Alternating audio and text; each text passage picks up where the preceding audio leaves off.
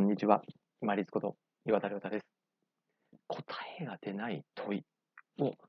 持ち続ける体制を身につけようという話です。人が何で生きてるのか。幸せとは。こういう問いがない答えっていうのは考えるだけでも大変ですよね。なので、普段人間ってり考えることが少ないんじゃないかなと思います。なぜか当たり前ですよね。日常の目の前のこと、出てくるもの、例えば掃除、洗濯しなくちゃいけない、仕事しなくちゃいけない、家事、育児しなくちゃいけない、自分のことも大変、食べなくちゃいけない、お風呂も入らなくちゃいけない、そういう目の前のことで忙しいので、なかなかそういうこう答えが出ない問いっていうのについて考える時間っていうのは持ちにくいんですよね。けれども、これを持ち続けて、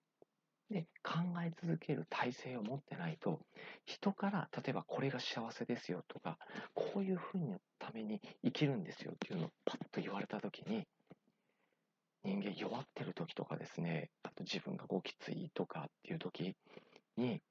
パッとそこに食いついて騙されてしまったり、そこにはまり込んでしまったり、依存してしまったりするんですよね。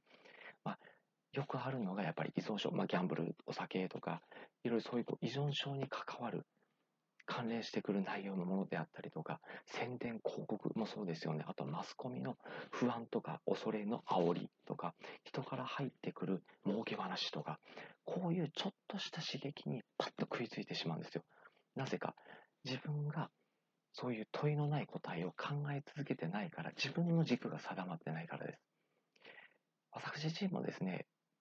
まあ、なんで自分が生きてるんだろうかとか、何のために生きるのかとか、自分にとっての幸せっていうのは何かというのを、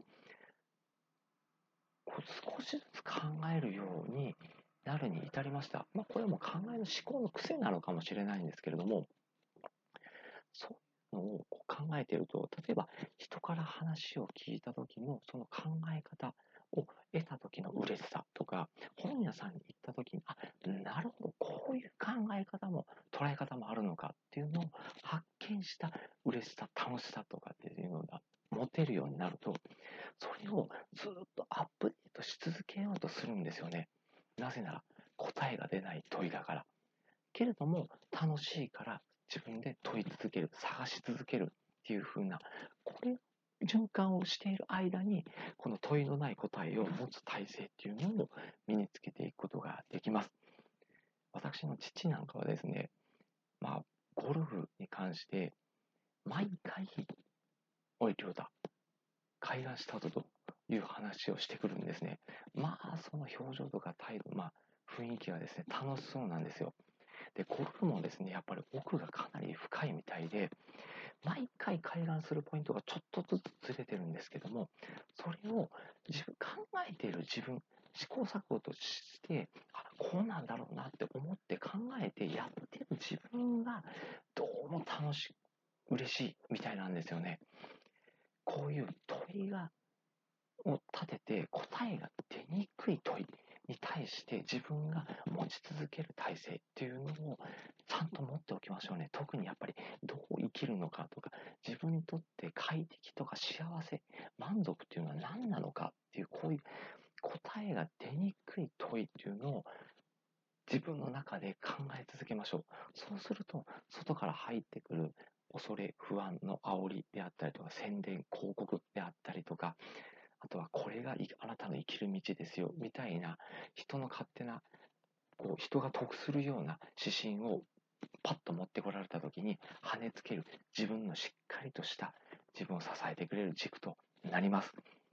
問い、答えが出ない問いっていうのを自分の中で考え続ける楽しさ、そして探し続けて見つけ続けるその面白さというのを持ち続けてまいりましょう。そうでないと人に煽られ続けますよ。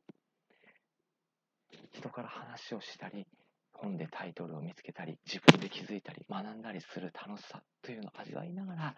なんとか毎日生き延びてまいりましょう。本日もご清聴いただきましてありがとうございました。皆様にとって一日良い日となりますように、これにて失礼いたします。